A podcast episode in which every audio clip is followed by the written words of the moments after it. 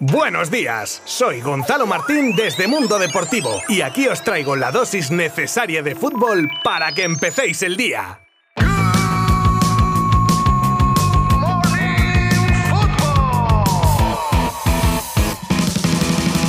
Comenzamos un Good Morning Football que ya os aviso que viene cargadito, cargadito. Como siempre vamos con los resultados de los partidos jugados ayer miércoles y los teníamos de todos los colores. De liga, de copa, de fútbol femenino, partido de Premier. Como digo, hoy el jueves viene a tope. Vamos con los dos partidos de liga disputados ayer y que acababan con los siguientes resultados. Celta 2, Hugo Mayo y Santimina, Osasuna 0, Valencia 1, Gonzalo Guedes, Sevilla 1, Diacabí en propia puerta. Y también el partidazo de copa que enfrentaba a Real Sociedad De Atlético de Madrid y que se llevaban los donos tierras por 2 a 0 goles de Januzaj y Sorloz en un mal partido de los del Cholo, dominados, jugando muy retrasados, perdiendo por completo la batalla en la medular, apenas sin crear ocasiones y con una defensa, madre que defensa, que hace aguas por todos lados ahora mismo. Y en esta ronda de resultados vamos con el partido de ida de la Supercopa Femenina que se llevaba el Barça contra el Real Madrid por 0 a 1, gol de quién creéis? Pues efectivamente, de Alexia Putellas, en un partido donde las azulgranas sufrieron de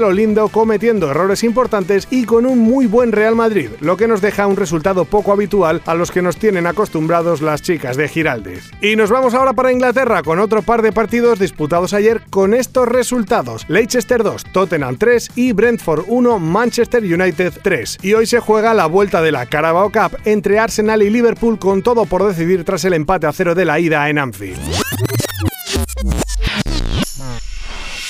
Pasamos ya a la sección de las noticias más destacadas y como no podía ser de otra manera, uno de los temas de actualidad y que tiene pinta de tener fecha de caducidad es la renovación de Usman Dembélé que os voy actualizando poco a poco y sobre la que hoy Xavi en rueda de prensa ha sido preguntado y ha sido muy claro en su respuesta. Al final es o una solución o otra.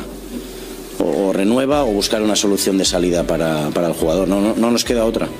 Nos queda otra que esta. No, si, si él me dice que quiere renovar, y él me dice que quiere continuar, no sé. Este caso es complejo, la verdad que es complejo, porque llevamos mucho tiempo para la, para la decisión y hemos llegado a un punto que, tenemos que decidir. Como club, ¿eh? no te hablo como, como entrenador, como club, hay que decidir. Y estamos en una situación de límite salarial que no tenemos margen. Es que el jugador también debería pensar un poco en el, en el equipo, en el club. Creo que no, no puedo ser más claro y conciso en, en el tema. O sea, hay dos soluciones o renueva o se busca una solución para que el jugador salga del, club. No hay, no hay otra, no hay, no hay más, no hay más.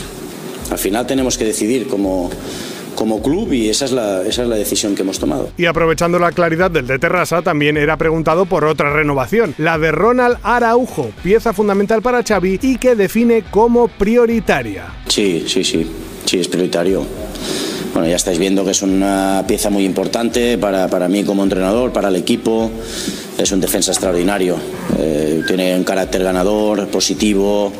Eh, es muy importante que, que, puedan llegar a un acuerdo rápidamente porque es un jugador muy necesario eh, de, presente y de, y de futuro. Estoy contentísimo con el rendimiento de Ronald y por cómo es también fuera del, del terreno de juego, ¿no? con el equipo, con el grupo. Muy bien. este tipo de futbolistas se agradece mucho, se agradece mucho de, de su comportamiento y de su actitud y esto todo todo suma, todo suma. Y Ronald es un tío que suma muchísimo.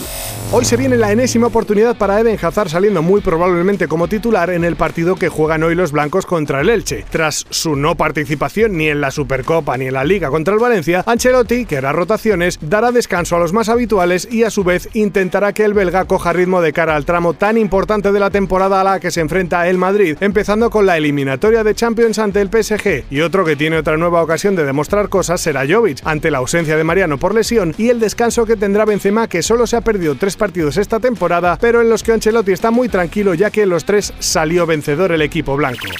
Sin duda el equipo que más juego está dando a nivel europeo en cuanto a rumorología de fichajes es el Newcastle, por el que ha habido un baile de nombres para escribir un libro. Y de nuevo vuelven a mirar a España, ya que según Sky Sports, el central brasileño del Sevilla, Diego Carlos, habría ya comunicado a su actual equipo su intención de fichar por el conjunto inglés. De momento, desde las oficinas sevillistas se ha instado al jugador a presentar una oferta convincente que aún no existe de manera oficial ni formal.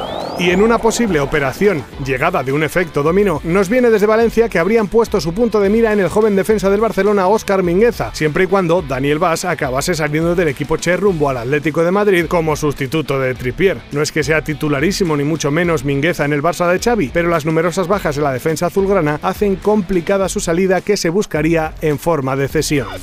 Ya se ha hecho oficial algo que os contábamos hacía unas semanas y será la ausencia de Leo Messi en los dos próximos compromisos de su selección para poder descansar tras haber superado el coronavirus y poder estar al 100% en la eliminatoria de Champions contra el Madrid. Cabe recordar que la selección argentina ya está clasificada para el Mundial de Qatar. Y terminamos con la noticia que nos trae el medio inglés de Sun, que asegura que Cristiano Ronaldo se habría reunido con Richard Arnold, próximo director deportivo del United, para pactar una rescisión de su contrato si el equipo no consiguiese clasificarse para la próxima edición de la Champions. No está siendo la estancia esperada por el portugués en su regreso a Old Trafford, desde su mala relación con la mayoría del vestuario a las duras críticas que recibe por tener poca implicación defensiva y por ciertas actitudes en el terreno de juego.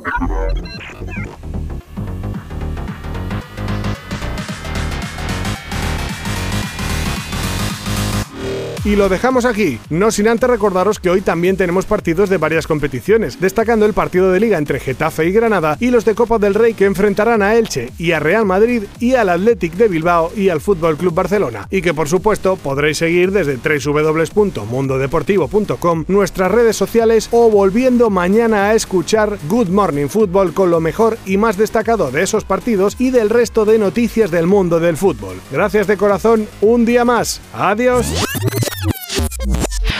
Mundo Deportivo te ha ofrecido Good Morning Football, la dosis necesaria de fútbol para comenzar el día.